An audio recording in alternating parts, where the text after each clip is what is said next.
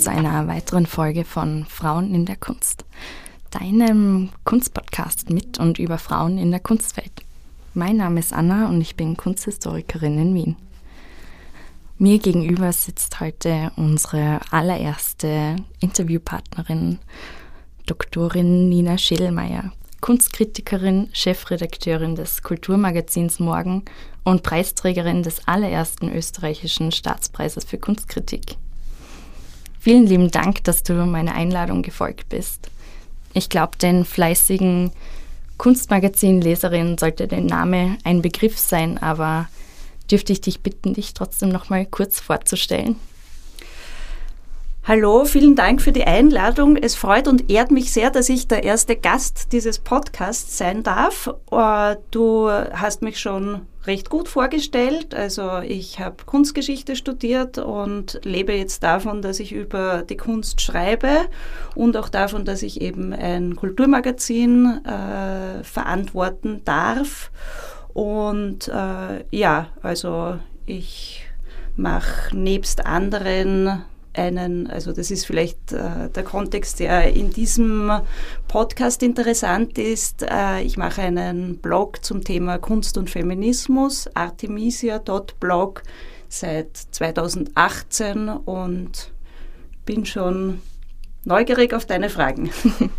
Ja, durch meine Recherche für die erste Episode bin ich eben auf deinen Blog gestoßen und das war auch ein Grund, ja, weshalb ich dich angeschrieben habe und da wollte ich fragen, wie kam es denn eigentlich dazu, dass du diesen Blog gestartet hast? Also ich würde mich eigentlich äh, bezeichnen als Feministin seit meinem 14. Lebensjahr, als ich gemerkt habe, äh, wie unterschiedlich Männer und Frauen behandelt werden. Und äh, das, das heißt, das ist eine Beschäftigung, die mich schon sehr lange begleitet und eben auch in der Kunst.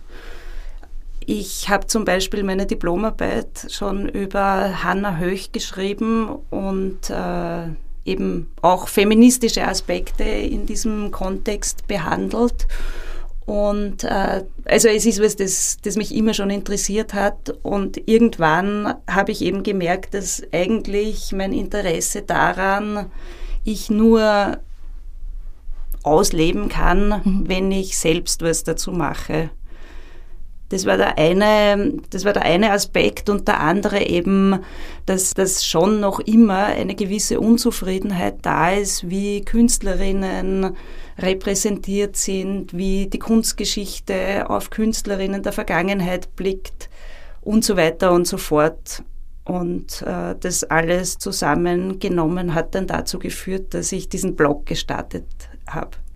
Ja, also ist es deiner Meinung nach noch immer wichtig, dass das alles thematisiert wird, jetzt Gender, Pay Gap oder Repräsentanz der Künstlerinnen?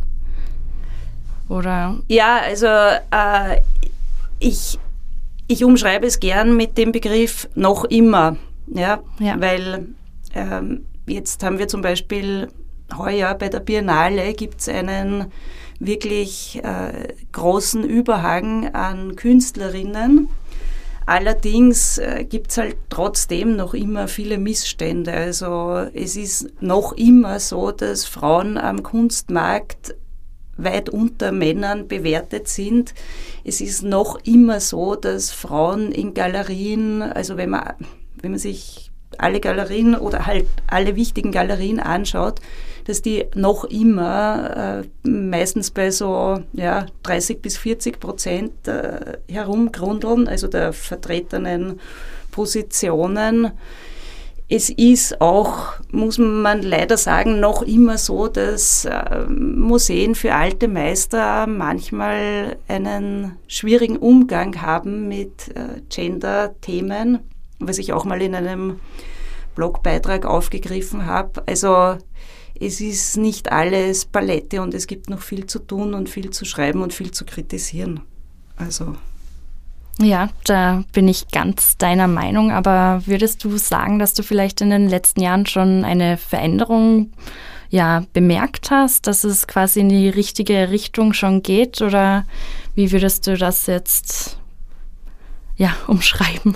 Also es hat in den letzten Jahren, aber das, das ist eine Entwicklung, die sich, sagen wir mal, seit vielleicht 15 bis 20 Jahren abzeichnet, ist, dass man Künstlerinnen, also entweder ältere Künstlerinnen oder aber bereits verstorbene Künstlerinnen verstärkt neu bewertet, sich neu anschaut, dass Galerien sie ins Programm nehmen, dass, oder eben der Kunsthandel im Fall von Verstorbenen, dass äh, dass Museen ihr Werk aufarbeiten, dass ihre, ihre Werke von Sammlungen, auch von Privatsammlungen gekauft werden. Und äh, was moment, also wo ich schon eine sehr starke Entwicklung merke, das ist, also ich hole vielleicht ein bisschen aus mit einem Beispiel. Es gab, ich glaube, das war im Jahr 2005, eine Ausstellung, äh, das war eine Kooperation des MUMOC mit einem Museum in Shanghai. Und es ging um abstrakte Malerei aus Österreich. Und da waren, ich glaube, sieben, acht, neun österreichische Maler dabei. Aber es war keine einzige Künstlerin vertreten. Ja? Und äh, das war damals so, dass man sich dann irgendwie privat gedacht hat, also was ist da los? Ich meine, gibt es wirklich, gibt's wirklich keine Malerin, äh, die da reinpassen würde? Aber es hat eigentlich niemanden so richtig, also in der Art gestört, dass das jetzt einen Aufschrei gegeben hätte. Und das ist eben so circa ja, 16, 17 Jahre her. Und dann das andere Beispiel ist eine Ausstellung, die im Kunstforum Nordrhein-Westfalen war, vor vier, drei, vier Jahren, glaube ich. Und in dieser Ausstellung waren zwölf Künstler und eine Künstlerin vertreten. Und das Interessante ist, was dann passiert ist. Es gab einen riesen Aufschrei, also über Social Media. Mhm. Es gab eine Petition unterzeichnet von, also ich weiß jetzt nicht wie viel tausend Menschen. Es gab Berichte bis in die FAZ. Also es wurde breit thematisiert, dass in dieser Ausstellung nur eine Frau vertreten ist. Und das ist, finde ich, ein unglaublicher äh, gesellschaftlicher Wandel zum Positiven hin. Ja. Also es, es hat sich schon einiges getan und es geht vieles in die richtige Richtung, aber wie gesagt, noch immer. Ja, 2022 und noch immer.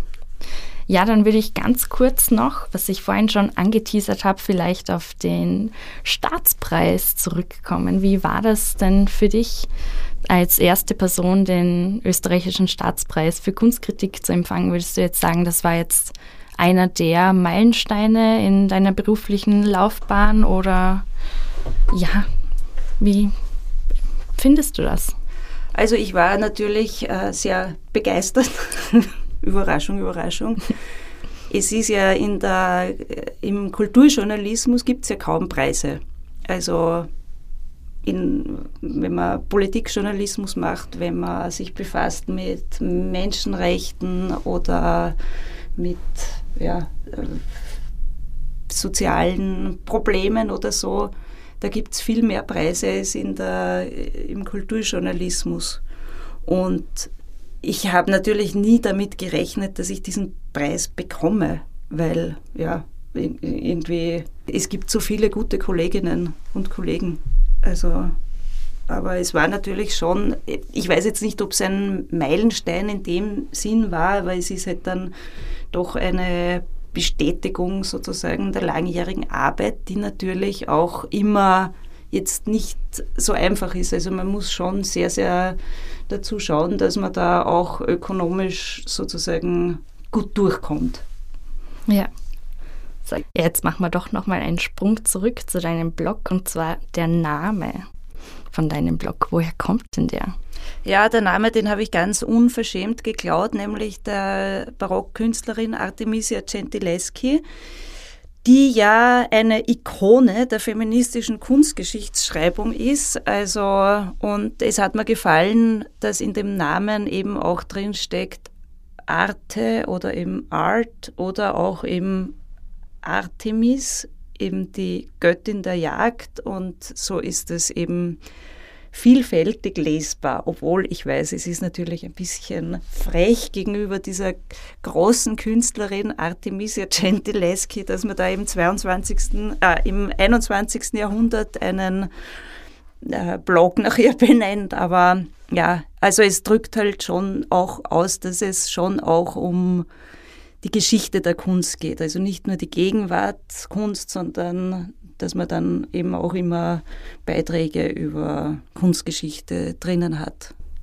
Ja, und möchtest du uns vielleicht noch mehr über deinen Blog erzählen, was du da genau machst? Ja, also es eben, wie gesagt, es geht einerseits um Künstlerinnen der Vergangenheit, die, die vielleicht man sich neu anschauen kann oder zum Beispiel, wenn, wenn jetzt ein Auktionshaus eine, ein Special hat zu alten Meisterinnen, also die speziell äh, Werke von denen versteigert, dann schreibe ich darüber einen Beitrag. Oder es geht eben dann auch, wie gesagt, um Ungerechtigkeiten oder um äh, einfach ja, Benachteiligung von Künstlerinnen. Ich habe zum Beispiel mal äh, ausgerechnet, wie viel, oder ausgerechnet, also es war nicht viel zu rechnen, aber doch, ja, okay, äh, wie viele äh, Künstlerinnen anteilsmäßig in österreichischen Galerien vertreten sind, mhm. Um dann eben herauszufinden, okay, also wie schaut es jetzt wirklich aus und in welchen Galerien sind am meisten Künstlerinnen und in welchen am wenigsten. Oder äh, ich befasse mich, ich habe auch manchmal so eher äh, spielerische Zugänge, wo man dann zum Beispiel sich überlegt, weiß nicht, es ist gerade das Thema Fat-Shaming oder so und irgend, irgendein Kolumnist schimpft über, weiß nicht, irgend, irgendeine Frau, die halt äh, dick ist oder so und dann überlege ich mir halt zum Beispiel, was würden ähm, dicke Frauen, die von Künstlerinnen geschaffen wurden, dem entgegenrufen. Also was würde zum Beispiel Nikita Saint-Phal's Nana diesem Typen erklären oder so. Ja. Solche Sachen. Also vieles von dem, was, was ich mache, ist halt einfach auch was, über das ich zufälligerweise drüber stolpere. Also wir waren zum Beispiel um Weihnachten herum in Padua und da gab es gerade eine große Diskussion über äh, Statuen die auf einem prominenten Platz zu sehen sind. Und da war eben die Idee, dass man diesen historischen männlichen Persönlichkeiten auch eine weibliche Persönlichkeit hinzufügt. Und das habe ich dann, also das wurde dann von manchen Abgeordneten total verteufelt und wo kommen wir denn hin und so weiter. Und das habe ich dann halt aufgegriffen und darüber einen Beitrag geschrieben. Also ich, ich habe es halt in Kategorien eingeteilt, also gestern, heute, morgen, eben quasi die Vergangenheit, die Gegenwart und die Zukunft oder wo es halt auch geht um jüngere Künstlerinnen oder so. Und äh, dann gibt es Querbeet, wo quasi alles reinkommt, was sonst nirgends reinpasst. Und dann gibt es eine Kategorie Quote, wo ich dann eben über solche Sachen schreibe. Ja, da würde ich gerade ganz kurz noch nachbohren. Welche Galerie schneidet denn besonders schlecht ab mit der Frauenquote? Also äh, das kann sich jetzt schon verändert haben, weil das war 2020, glaube ich, aber wer leider sehr schlecht abschnitt, äh, war die Galerie Ropatsch und das ist natürlich deswegen traurig, weil äh, Robert natürlich äh, ökonomisch die, äh, also mit Abstand einflussreichste, wichtigste Galerie in Österreich ist. Ich glaube aber, beziehungsweise ich hoffe, dass das jetzt nicht mehr stimmt, weil Thaddeus Ropatsch doch einige Künstlerinnen jetzt mittlerweile aufgenommen hat. Ich habe ihn auch selber mal darauf angesprochen und ich meine, also es ist sicher nicht mein Verdienst, aber ich glaube, dass schon, je mehr Leute eben auf solche Ungleichgewichte aufmerksam machen, desto mehr kommen dann Institutionen, Galerien in Zugzwang oder äh, haben auch vielleicht mehr das Augenmerk darauf, dass sich was tut. Es muss ja nicht immer irgendwie äh, böse sexistische Absicht dahinter stecken, dass man keine Künstlerinnen der, oder sehr wenig Künstlerinnen in der Galerie hat, sondern es ist halt einfach, ja, die Dinge entwickeln sich so, es sind auch Strukturen, die so sind und äh, wenn man dann recht häufig darauf aufmerksam gemacht wird, dann tut sich vielleicht was. Also der Deus Ropatsch ist jetzt sicher nicht mehr bei den schlechtesten mittlerweile oder bei denen mit am wenigsten Künstlerinnen.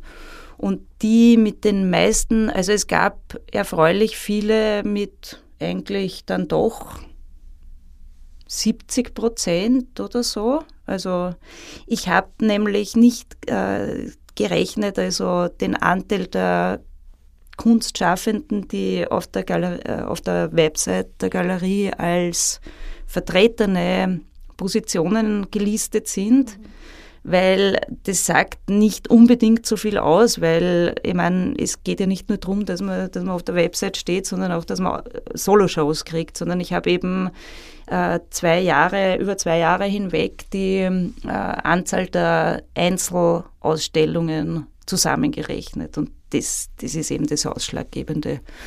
Und am meisten Einzelausstellungen mit Künstlerinnen hatte Sophie Tapeiner, eine junge Galeristin, die also ja, da einfach auch tolle Arbeit macht und super interessante Künstlerinnen hat.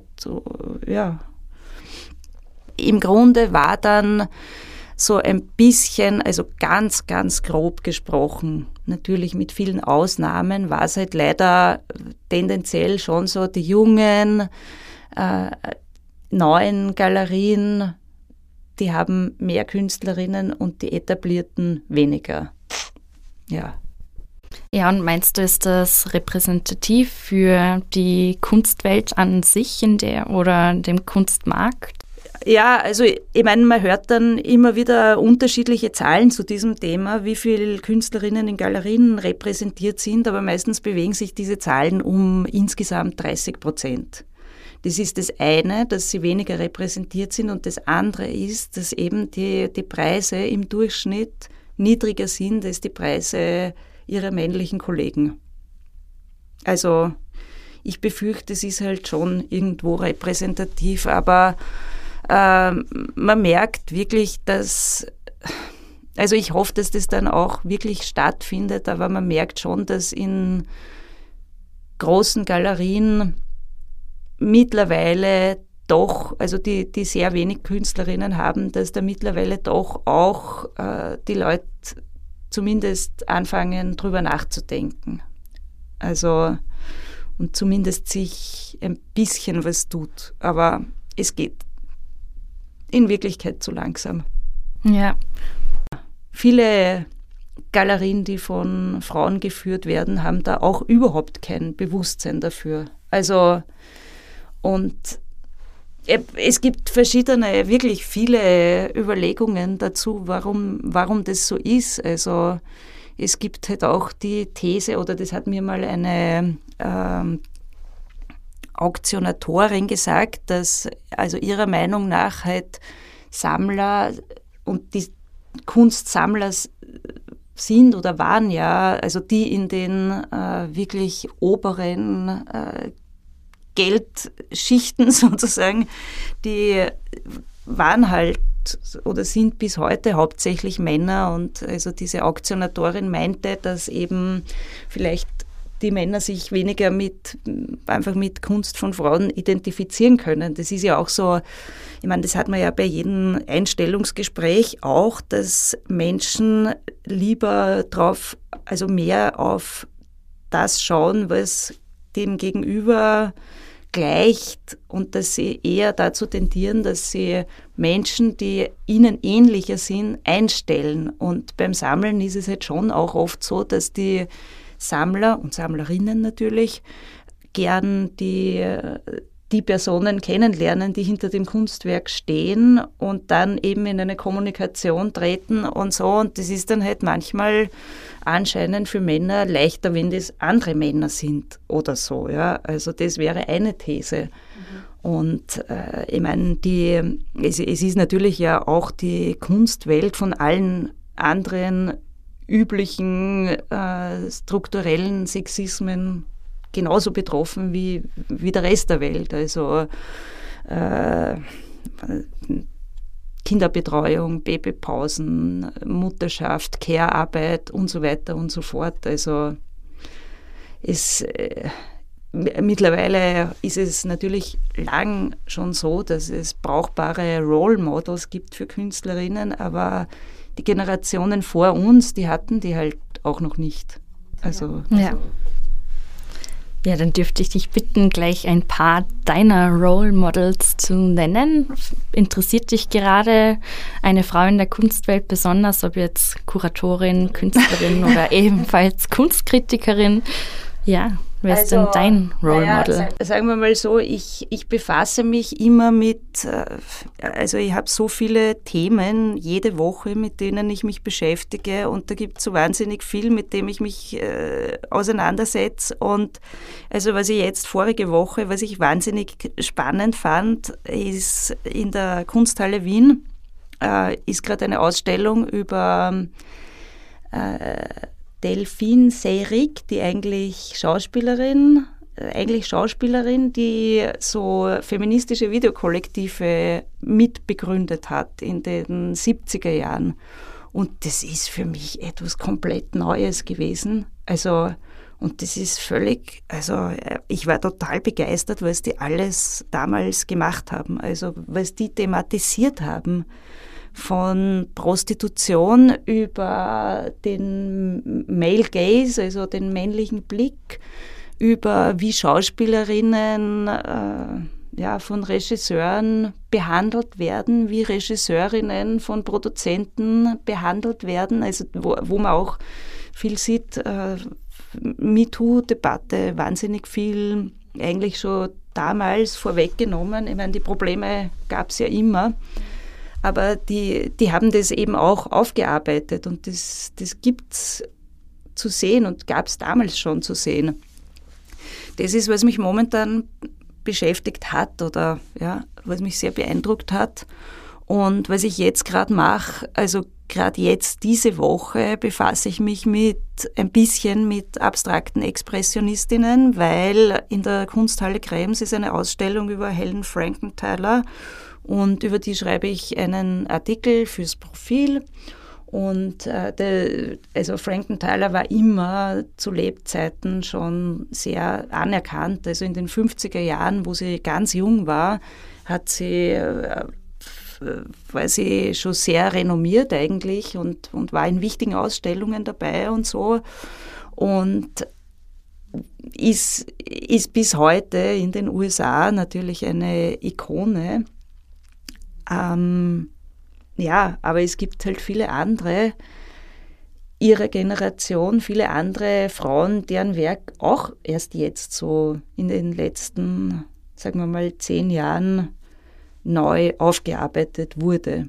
Also es gab die Ausstellung von Lee Krasner in der Frankfurter Schirnkunsthalle und ja, also und ich gehe halt der Frage nach, wie, wie das alles, wie das alles zusammengeht. Und das andere, was ich mache, aber das ist, äh, das ist eine sehr, sehr, also das ist wirklich sehr tricky und da würde ich jetzt auch nicht sagen, dass das ein Role Model ist oder so, aber es ist auf jeden Fall eine Künstlerin, die mich sehr beschäftigt, im positiven wie im negativen.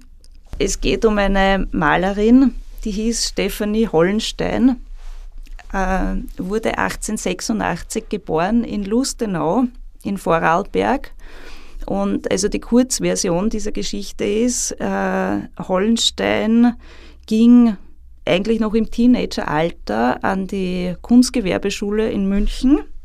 Dort konnte sie hingehen, weil auf die Akademie äh, in Wien hätte sie nicht gehen können, weil da haben sie ja erst ab 1920 Frauen mhm. genommen. Also sie ging jedenfalls sehr jung an die Münchner Kunstgewerbeschule hat dann begonnen, so, ja, eigentlich sich ganz gut zu etablieren, ist dann in den Ersten Weltkrieg als Soldat unter dem Namen Stefan Hollenstein an die Dolomitenfront eingerückt. Nachdem sie entdeckt wurde und eben abgezogen, äh, hat sie, war sie im Kriegspressequartier also und hat dort so Propagandamalerei gemacht. Das war ja, das gab es ja im Ersten Weltkrieg, also so Kriegsmaler, einige wenige Kriegsmalerinnen, die eben an der Front waren und dort halt ja irgendwie das Geschehen dokumentieren und propagandistisch verwerten sollten.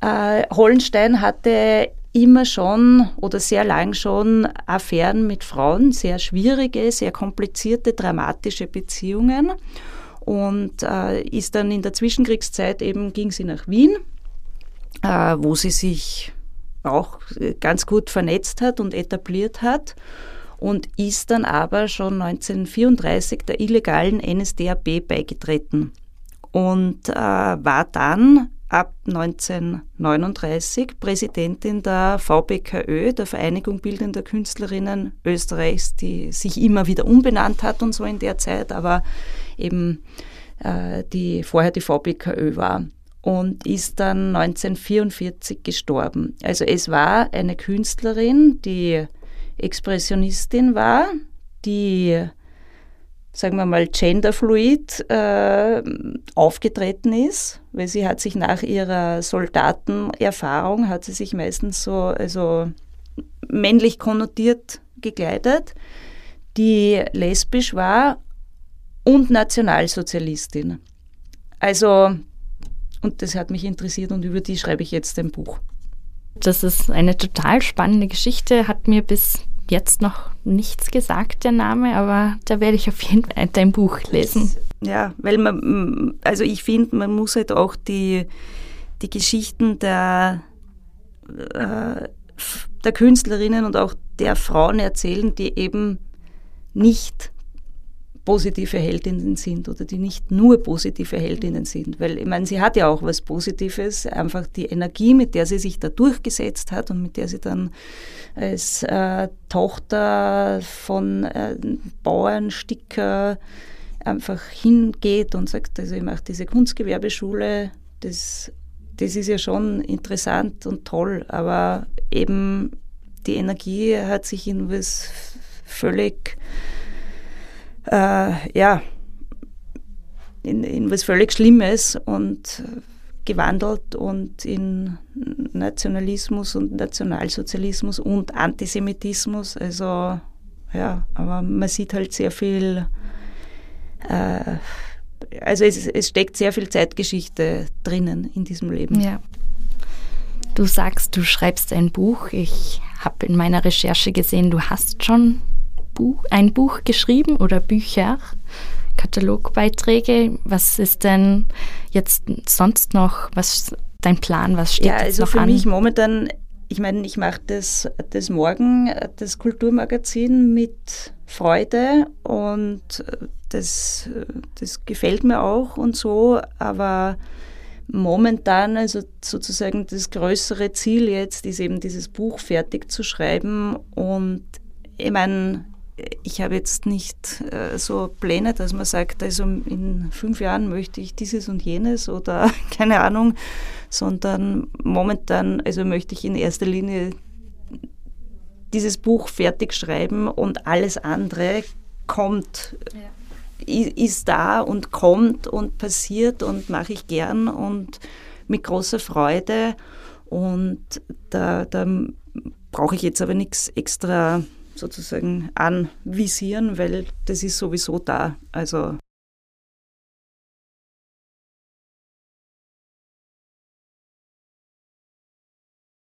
Ja, und was, wenn du jetzt keine beruflichen ähm, Fünfjahrespläne hast, sage ich jetzt mal, was würdest du dir wünschen, was sich im Bereich Kunst und Feminismus tut oder Frauen in der Kunst? Also ja, gibt es da irgendwie Zukunftsprognose? Sowas? Ich glaube, dass äh, momentan in, in Europa es äh, ein, also das wirklich, man muss leider sagen, dass europäische Demokratien momentan bedroht sind. Nicht alle Demokratien in Europa, aber sehr, sehr viele. Und man sieht, dass es dort einen totalen Backlash gibt. In Polen, in Ungarn und auch in anderen Ländern, wo man sagen muss, es ist immer so, wenn es einen gesellschaftlichen Backlash gibt, verlieren immer die Frauen. Und das ist was, wo ich glaube, dass, dass man dagegen kämpfen muss und wo ich glaube, dass man, dass man vielleicht auch wirklich vom, also aus Demokratien, die halbwegs gefestigt sind, äh, auch schauen muss, was, was es dort an Kunst gibt oder an Künstlerinnen. Also ich habe jetzt zum Beispiel zu meinem Erschrecken entdeckt, dass wir eigentlich oder dass ich eigentlich äh, fast überhaupt keine Künstlerinnen aus der Ukraine kenne. Und wir haben da noch immer, also ich meine, das ist ja, das ist ja schräg, weil man glaubt immer, man hat so ein eurozentristisches Bild von der Welt, aber es, es ist ja nicht eurozentristisch, weil ich meine, die Ukraine gehört ja zu Europa, Ungarn gehört auch zu Europa und Polen genauso. Und ich glaube, dass das eigentlich, also wenn man sagt, okay, was wünschst du dir, würde ich mir, glaube ich, wünschen, dass äh, der Kunstbetrieb doch noch ein bisschen mehr drauf schaut, was dort passiert und weniger an dem oder die Institutionen weniger an dem orientiert sind, was machen jetzt irgendwelche Galerien und so weiter, sondern eben auch Künstlerinnen aus Polen, aus Ungarn, aus der Ukraine stärker präsent sind und stärker hier in, äh, in Ausstellungen und Galerien äh, präsent sind. Also das, äh, weil ich glaube, dass man die alle total stärken muss, weil jede Autokratie greift als erstes die Kunst an und als zweites, also nicht als erstes und als zweites, sondern äh, also beides wahrscheinlich gleich. Die, die Kunst wird angegriffen und die Frauen werden auch angegriffen. Und darum denke ich, ich meine, ja, es ist wichtig, dass, äh, äh weiß nicht, amerikanische Galerien mit äh, groß, also mit äh, tollem Portfolio und zugkräftigen und teuren Künstlern und Künstlerinnen, dass die halt auch mehr Frauen aufnehmen. Aber ich glaube, dass es auch wichtig wäre auf eben einem anderen Level, wo man jetzt nicht spricht von, weiß nicht, Positionen wie Helen Frankenthaler oder Pippi Lotterist oder Rosemarie Trockel, also die sowieso Preise haben, die, sondern, sondern auch noch auf einem anderen Level. Also das, das wäre, glaube ich, momentan schon so das Gebot der Stunde. Ja, und ich glaube, dann sind wir schon bei der letzten Frage angekommen. Ja, welche Künstlerin jetzt bereits verstorben oder ja, zeitgenössische Künstlerin würdest du denn am liebsten kennenlernen? Also es gibt natürlich wahnsinnig viele, die ich gern kennenlernen würde und ich habe, das Tolle an meiner Arbeit ist ja, dass man dann äh, viele davon einfach auch interviewen kann, viele Künstlerinnen. Ähm, wen ich nicht mehr interviewen kann, das ist Artemisia Gentileschi. Also die würde ich gern mal treffen, obwohl wir wahrscheinlich ein bisschen Verständigungsschwierigkeiten hätten, weil mein Italienisch ist nicht so besonders gut und ich glaube, es ist nicht so gut, dass ich barockes Italienisch verstehen würde. Aber Artemisia Gentileschi ist halt so eine Heroin der Kunstgeschichte und aus dem Grund, ja. Das habe ich mir schon fast gedacht. Ja, dann würde ich mich für das tolle Gespräch bedanken und ja, nochmal vielen lieben Dank, dass du dieser Einladung gefolgt bist und ja, hoffentlich bis bald. Ja, danke dir.